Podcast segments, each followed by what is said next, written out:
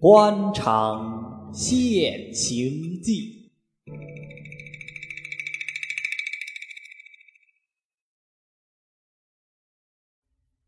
第三十七回：脚线铁，老妇托人情；补札稿，宠姬打官话。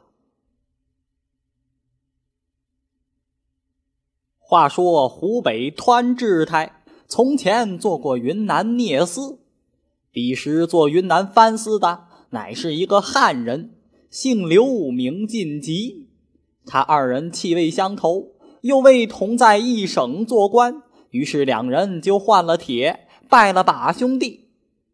后来湍志台官运亨通，从云南聂司任上就升了贵州藩司，又调任江宁藩司，升江苏巡抚。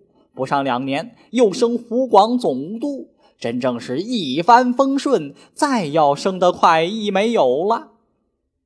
刘进吉到底吃了汉人的亏，一任云南藩司就做了十一年半，一直没有调动。到了第十二年的下半年，才把他调了湖南藩司，正受湖广总督管辖。官场的规矩。从前把兄弟一朝做了堂属，是要缴铁的。刘藩司必见进京，路过武昌，就把从前湍志台同他换的那副帖子找了出来，拿了红封套套好。等到上衙门的时候，交代了巡捕官，说是缴还现帖。巡捕官拿了进去，湍志台先看手本，晓得是他到了，连忙叫请。巡捕官又把缴铁的话回明，潘志泰偏要拉交情，便道：“我同刘大人交非泛泛，你去同他说，若论皇上家的公事，我亦不能不公办。至于这帖子，他一定要还我，我却不敢当。总而言之，我们私底下见面，总还是把兄弟。”巡捕官遵谕，传话出来。刘藩司无奈，只得受了献帖，跟着守本上去。见面之后，无非先行他的官礼。团志台异常亲热。刘藩台年纪大，团志台年纪小，所以团志台竟其口口声声称刘藩台为大哥，自己称小弟。刘藩台一直当他是真念交情，便把脚铁的话亦不再提了。在武昌住了五日。团志台又请他吃过饭，接着秉辞过江，坐了轮船进到上海，又换船到天津，然后搭了火车进京。藩聂大员照例是要宫门请安的，召见下来，又赴各位军机大臣处禀安，一连在京城应酬了半个月。他乃是一个古板人，从不晓得什么叫做走门路。所以上头仍旧叫他回任。等到请训后，仍由原道出京，二次路过武昌，团志台同他还是很要好，留住了几天，方才赴长沙上任。无奈刘藩台是个上了年纪的人，素来身体生的又高又胖，到任不及三月，有天万寿，跟了府台拜牌，磕头起来。一个不留心，人家踏住了他的衣角，害得他跌了一个筋斗。谁知这一跌，竟其跌得中了风了，当时就嘴眼歪斜，口吐白沫。府台一见大惊，立刻就叫人把他抱在轿子里头送回藩台衙门。他有个大少爷是捐的湖北候补道，此时正进京引荐，不在跟前。衙门里只有两个姨太太，几个小少爷，一个大少奶奶，两个孙女儿。一见他老人家中了风，和衙门上下都惊慌了，立刻打电报给大少爷。大少爷得到电报，幸亏其时引荐一完，立刻起身出京，到了武昌也没有禀到，就赶回长沙老人家任上来了。此时，他父亲刘藩台接连换了七八个医生，前后吃过二十几剂药，居然神志渐清。不过身子虚弱，不能用心。当时就托府台替他请了一个月的假，以便将养。谁知一月之后还不能出来办事，他心下思量，自己已有这么一把年纪，儿子已经出世，做了二三十年的官，银子亦有了。古人说得好，急流勇退。我如今很可以回家享福了，何必再在外头吃辛吃苦，替儿孙做马牛呢？主意打定，便上了一个禀帖给府台，托府台替他告病。府台念他是老资格，一切公事都还在行，起先还照例留过他两次。后来见他一定要告退，也只得随他了。折子上去批了下来，是没有不准的。一面先由巡抚派人署理，以便他好交谢。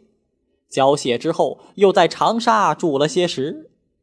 常言道：“无官一身轻。”刘藩台此时却有此等光景。闲话少叙，且说他大少爷号叫刘一伯，因见老人家病体渐愈，他乃引荐到省的人，是有平县的，连忙先叩别了老太爷，敬赴武昌禀道。临走的时候，刘藩台自是同湍志台有旧。便写了一封书信，交给一伯转呈湍志台，无非是托他照应儿子的意思。自己说明暂住长沙，等到儿子得有差事，即行营养。当时分派已定，然后一博起身，等到到了武昌，见过志台，呈上书信。宽志台问长问短，异常关切。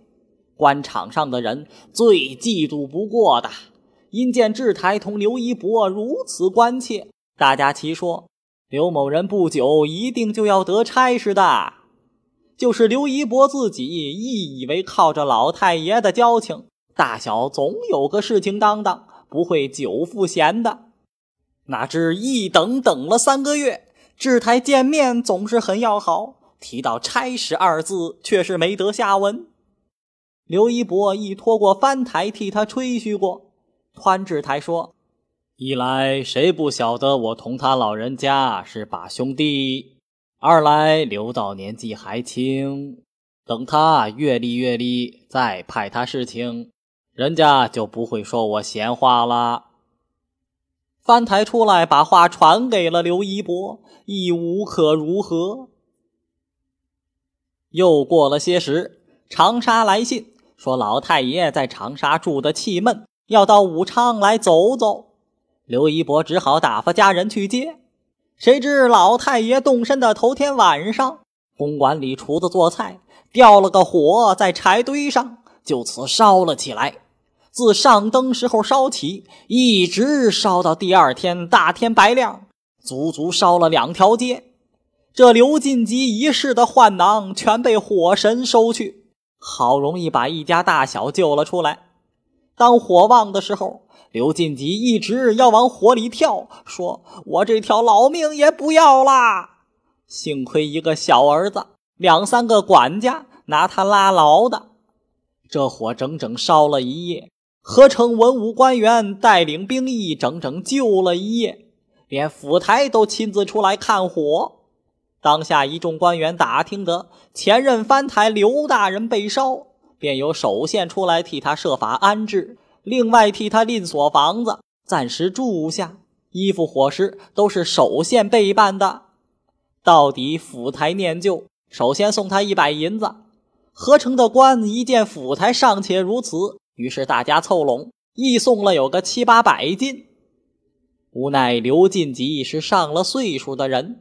经不起这一下一急，老毛病又发作了。起火之后，曾有电报到武昌通知刘一博。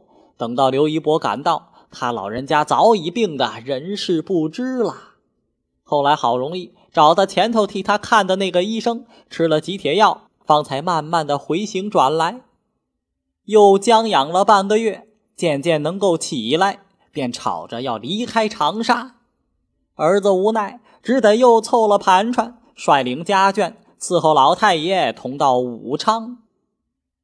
此时老头子还以为制台湍某人是我的把弟，如今老把兄落了难，他断无做事之理。一到武昌，就坐了轿子，拄了拐杖，上制台衙门求见。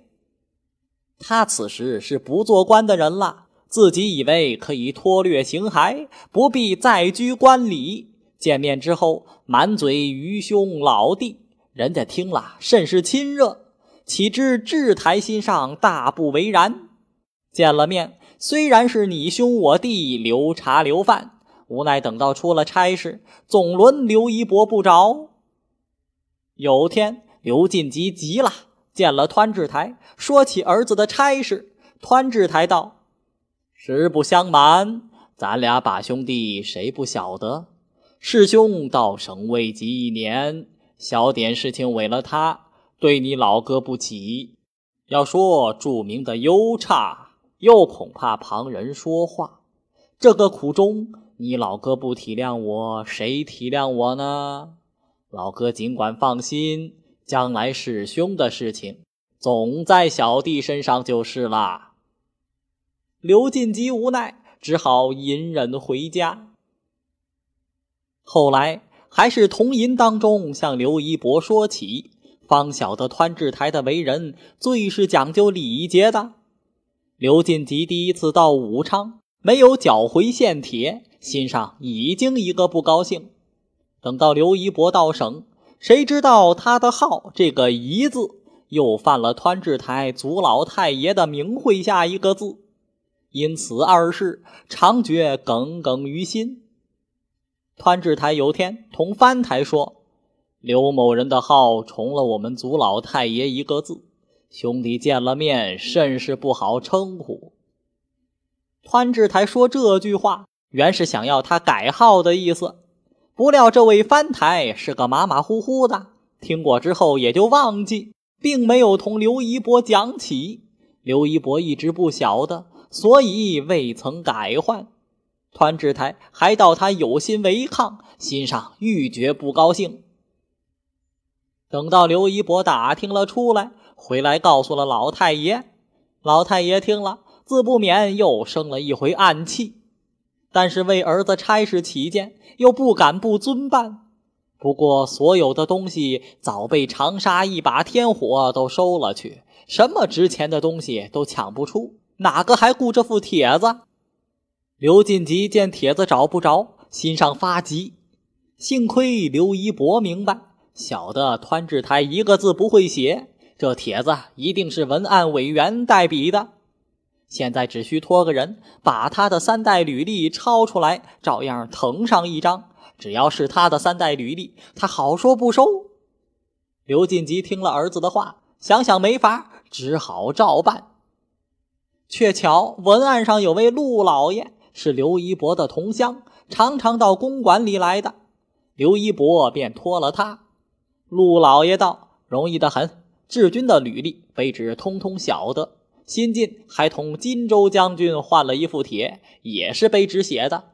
大人只要把老大人同他换帖的年份记清，不要把年纪写错，那是顶要紧的。刘一博喜之不尽，立刻问过老太爷，把某年换帖的话告诉了陆老爷。陆老爷回去。自己又赔了一副大红全帖，用公楷写好了，送了过来。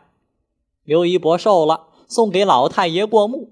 老太爷道：“只要三代名字不错就是了，其余的字只怕他还有一半不认得嘞。”刘一博却又自己改了一个号，叫做七伯，不叫一伯了。次日一早，父子二人一同上院。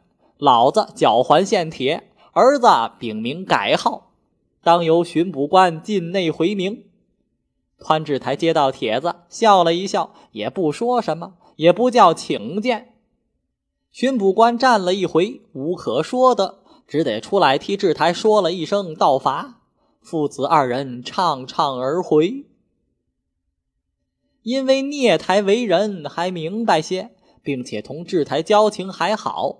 到了次日，刘七伯便去见聂台，申明老人家脚铁，并自己改号的意思，顺便托聂台代为吹嘘。聂台满口应允。次日上院，见了湍志台，照话叙了一遍。湍志台笑着说道：“从前他少君不在我手下，他不还我这副帖子，倒也罢了。如今既然在我手下当差，被人家说起我同某人把兄弟，我照应他的儿子，这个名声可担不起。所以他这回来还帖子，我却不同他客气了。至于他们少君的号犯了我们先祖的讳，吴兄是知道的。我们在齐也顶讲究的是这回事。他同兄弟在一省做官，保不住彼此见面，总有个称呼。他如果不改，叫兄弟称他什么呢？他既然过而能改，兄弟依旧既往不咎了。聂台接着说：“刘道老太爷年纪大了，一身的病，家累又重得很。自遭回路之后，家产一无所有。刘道到省亦有好几个月了，总求大帅看他老人家份上，赏他一个好点的差事，等他老太爷也好借此养老。”湍志台道。这还用说吗？我同他是个什么交情？你去同他讲，他的儿子就是我的儿子，叫他放心就是啦。聂台下来回复了刘七伯，不在话下。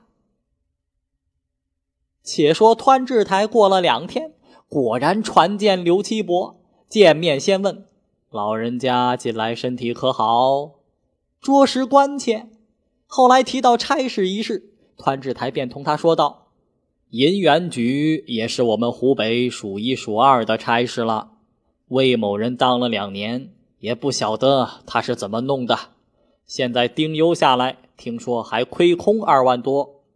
今儿早上托了翻台来同我说，想要后任替他弥补。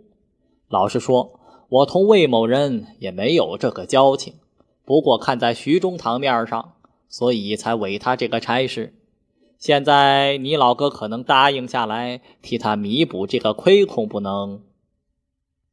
刘七伯一想，这明明是问我能够替他担亏空，才把这事委我的意思。我想银元局乃是著名的优差，听说弄得好，一年可得二三十万。果然如此，这头二万银子算得什么？不如且答应了他。等到差事到手，果然有这许多进项，我也不在乎此。倘若进款有限，将来还指望他调剂一个好点的差事。主意打定，便回道：“蒙大帅的栽培，未到的这点亏空，不消大帅费得心，直到自当替他设法弥补。”湍志台道：“你能替他弥补，那就好极了。”刘七伯又请安谢过。等到退出，告诉了老太爷，自然阖家欢喜。谁知过了两天，魏札还未下来，刘七伯又拖了聂台进去问信儿。湍志台道：“前天我不过问问他，能否有这个力量筹划一二万金借给魏某人弥补亏空。他说能够，足见他光景还好，一时并不等什么差事。”所以这银元局事情，兄弟已经委了胡道胡某人了。聂台又说：“刘道自己倒不要紧，一来年纪还轻，就是阅历两年再得差事，并不委婉；二则像大帅这样的公正廉明，做属员的人，只要自己谨慎小心，安分守己，还愁将来不得差缺吗？所以这个银元局得与不得，刘道甚为坦然。”不过他老太爷年纪大了，总盼望儿子能够得一个差事，等他老头子看着好放心。司礼所以肯来替他求，就是这个意思。湍志台一听聂台的话，颇为入耳，便道：“既然如此，离金会办先要委人，不妨就先委了他，等有什么好点的差事出来，我再替他对付吧。”聂台出来通知刘七伯，刘七伯虽然满肚皮不愿意，也就无可如何，只等奉到札子，第二天照例上院谢伟，自去道差不提。且说湍志台所说委办银元局的胡道，你道何人？他的老底子却是江西的富商，到他老人家手里已经不及从前，然而还有几十万银子的产业。等到这胡道当了家，生意一年年的失本下来，渐渐的有点支不住。因见做官的利息尚好，便把产业一概并归别人，自己捐了个道台，来到湖北候补。候补了几年，并没有得什么差事。他又是舒服惯的，平时用度极大，看看只有出没有进，任你有多大家私，也只有日少一日。后来他自己也急了，便去同朋友们商量。就有同他知己的劝他走门路，送钱给志台用，将本就利，小往大来，那是再要灵验没有。胡道台一深以为然，当时就托人替他走了一位奏折师爷的门路，先送志台二万两，指明要银元局总办，接差之后再送一万，以后倘若留办，每一年任送二万。另外又送这位奏折师爷八千两，以作酬劳。三面言明，只等过付。却不料这个档口，正是上文所说的那位过老爷得缺夫人，因为使过唐二乱子的钱，便把团治台贴身跟班小二爷的这条门路说给了唐二乱子，又替他二人介绍了。这小二爷年纪虽小，只因制台听他说话，权柄却着实来的大，和衙门的人都听他指挥。而且这小二爷专会看风色，各位姨太太都不巴结，单巴结十二姨太。十二姨太正想有这么一个人，好做他的联手，故而他俩竟其串通一气，只瞒湍志台一人。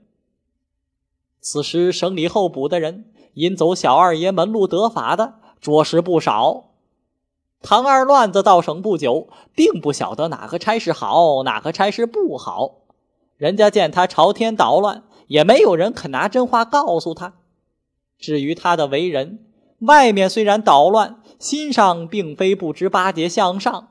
瞧着一般红道台，天天跟着两司上院见制台，见府台。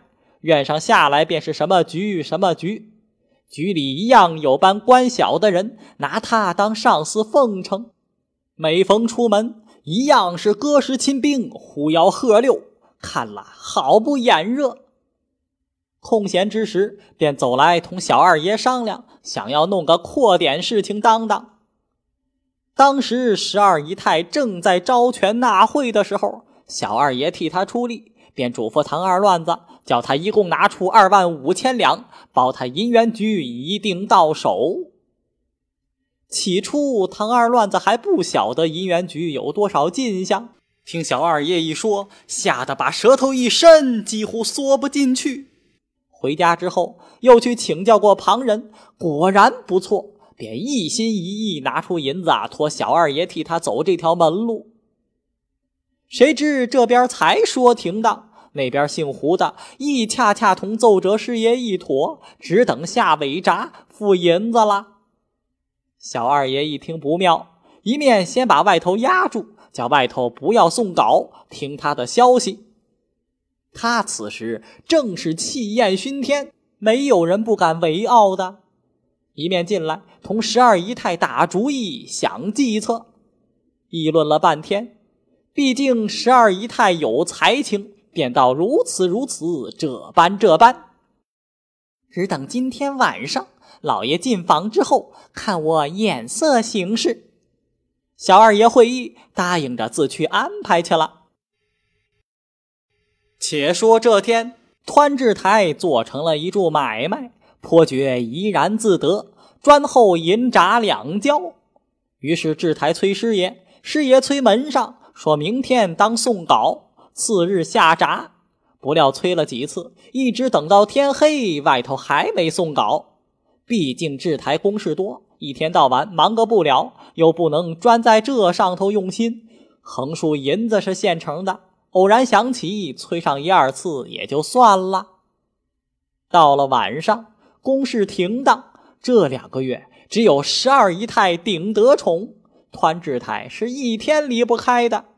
是夜，仍然到他房中坐定之后，想起日间之事，还骂门上公事不上紧的办。吃中饭的时候就叫送稿，顶如今还送不来，真正岂有此理！一言未了，小二爷忙在门外答应一声道：“怎么还不送来？等小的催去。”说罢，噔噔噔的一气跑出去了。不多一会儿，果见小二爷带了一个门上进来，呈上公事。团治台看见，还骂门上，问他白天干的什么事。如今赶晚上才送来，说罢就在阳灯底下把稿看了一遍，正要举起笔来填住胡道台的名字，说时迟，那时快，只见十二姨太倏地离座，赶上前来，一个巴掌把团治台手中之笔打落在地。团治台忙问：“怎的？”十二姨太也不答言，但说。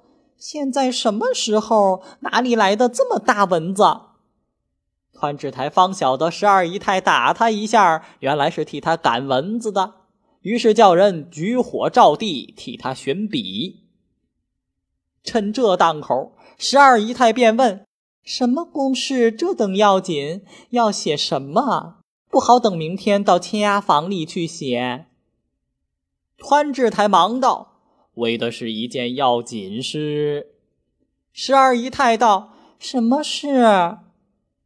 团治台道：“你们女人家问他做什么？我为的是公事，说了你也不晓得。”十二姨太道：“我偏要晓得晓得。”团治台道：“告诉你亦不要紧，为要委一个人差事。”十二姨太道。什么差事不好？明天委，等不及就要在今天这一夜。团治台道：“魏昭有个讲究，所以一定要今天委定。”十二姨太道：“到底什么差事啊？你要为哪一个？你不告诉我，我不依。”团治太道：“你这人真正麻烦。”我委人差事也用着你来管我吗？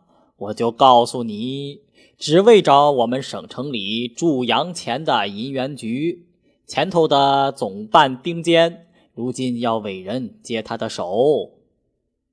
十二姨太抢着说道：“你要委哪一个？”团治台道：“我要委一个姓胡的，他是个道台。”十二姨太道：“慢着。”我有一个人要委，这人姓唐，也是个道台。这个差事你替我给了姓唐的，不要给姓胡的了。等一回再出了什么好差事，再委姓胡的，你说好不好？团志台道：“呀呀呼，派差事也是你们女人可以管得的。你说的姓唐的，我知道，这个人是有名的唐二乱子。”这等差事派了这样人去当也好了，我定规不答应。你快别闹了，把笔拾起来，等我画稿，连夜还要腾了出来。明儿早上用了印，标过珠，才好发下去。等人家也好早点到差。十二姨太见志台不答应他的话，登时柳眉双竖，桃眼圆睁，笔也不寻了。这个老虎式就往团治台怀里扑了过来，扑到团治台怀里，就拿个头往团治台嘎吱窝里直躺下去。团治台一向是拿他宠惯的，见了这样，想要发作两句，无奈发作不出，只得皱着眉头说道：“你要为别人，我不愿意，你也不能朝着我这个样子。究竟这个官是我做的，怎么能被你做了主意？”十二姨太道：“我要委姓唐的，你不委，我就不答应。”说着，顺手拿过一只茶碗来，就往地下顺手一摔，哗啷一声响，早已变为好几片了。跟手又要再摔别的东西。团治台道：“我不委姓唐的，这何苦又拿东西来出气？”话犹未了，十二姨太忽然伸手到桌子上，把刚才送进来的那张稿早已“嗤”的一声撕成两片了。团治台道：“这更不成话了，这是公事，怎么好撕的？”十二姨太也不理他，一味撒娇撒痴，要违姓唐的。他俩的斗嘴吵闹，小二爷在旁边看得明明白白。等到看见十二姨太把公事撕掉，便朝送公事进来的那个门上努努嘴儿，说了声：“你先出去，明儿快照样再补张进来。”小二爷进来把笔拾起，也就跟手出去。十二姨太见门上及小二爷都出去，便又换了一副神情，弄得团治台不晓得拿他怎样才好。一回十二姨太要团治台把这银元局的事情说给他听，一回又要团治台拿手把住他的手写字与他看，一回又问唐二乱子的名字怎样写。团治台道：“你要委他差事，怎么连他的名字都不会写？”十二姨太拿眼睛一瞅，道：“我会写字，我早抢过来把稿画好，也不用你费心了。”团治台无奈，只得写给他看。十二姨太又嫌写的不清爽，要写真字，不要带草。说着，便把方才撕破的那件送进来的稿，剪了个无字的地方，叫团治台拿笔写给他看。团治台一见是张破纸，果然把唐二乱子的名字一笔笔的写了出来。十二姨太等他写完，便说：“晓得了。”不用你写了，时候不早，我们睡吧。团治台巴不得一声，立刻宽衣上床。十二姨太顺手把撕破的字纸以及团治台写的字团作一团，一起往抽屉里一放，又把阳灯悬暗。团治台并不留意。等到睡下，两个人又估计了一回，歇了半天，团治台沉沉睡去。十二姨太听了听，房中并无声息，便轻轻地披衣下床，走到桌子边仍把阳灯悬亮，轻轻从抽屉中取出那团字纸，在灯光底下，仍旧把它弄舒坦了，一张张摊在桌上。好在一张纸分为两片，浆子现成，是容易补的，便另取了一条纸，从裂缝处在后面用浆子贴好，翻过来一看。仍旧完完全全一张公事，唐某人三个字的名字又是团治台自己写的。十二姨太看了不胜之喜。此时小二爷早在门外伺候好的，从门帘缝里看见十二姨太诸事停当，一轻轻的掀帘进来，十二姨太便将公事交在他的手中，把嘴一努。小二爷会意，立刻蹑手蹑脚，赶忙出去，连夜办事不提。这里十二姨太仍旧宽衣上床，团治台犹自大梦方酣，睡得如死人一般，毫无知觉。一宵一过，龙一天明，团治台起身下床，十二姨太装着未醒，团治台也不叫他。独自一人洗面漱口，吃早点心，自然另有丫鬟老妈承职。点心刚吃到一半，忽见外面传进一个手本，说是新委银元局总办唐某人在外候着谢伟。川治台听说，愣了一回，问道：“谁来谢伟？”外面门上回称：“候不到唐某人谢伟。”志台诧异道。委的什么差事？可是府台委的？何以府台并没知会我？门上回道：“就是财委的银元局。”团治台更为诧异，连点心都不吃了，筷子一放，说道：“我并没有委他，是谁委的？”拿手本的门上笑而不答，团治台更摸不着头路。正相持间。忽见十二姨太一咕噜从床上坐起，一手揉眼睛，一面问道：“什么事儿？”团治台道：“不是你昨晚上要给唐某人银元局吗？一夜一过，他已经来谢尾了。你说奇怪不奇怪？十二姨太把脸一板道：“我当做什么事？原来这个有什么稀奇的？”团志台欲绝不解，说道：“你的话我不懂。”十二姨太冷笑道。自家做的事还有什么不懂的？你不委他，他怎么敢来冒充？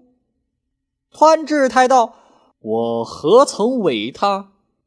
十二姨太道：“昨天的稿是谁填的姓唐的名字？”团志太道：“我何曾填姓唐的名字？”十二姨太道：“呸！自家做事竟忘记掉了。”不是你写了一个是草字，我不认得，你又赶着写一个真字的给我瞧吗？就是那个。团志台道：“那不是拉破的纸吗？”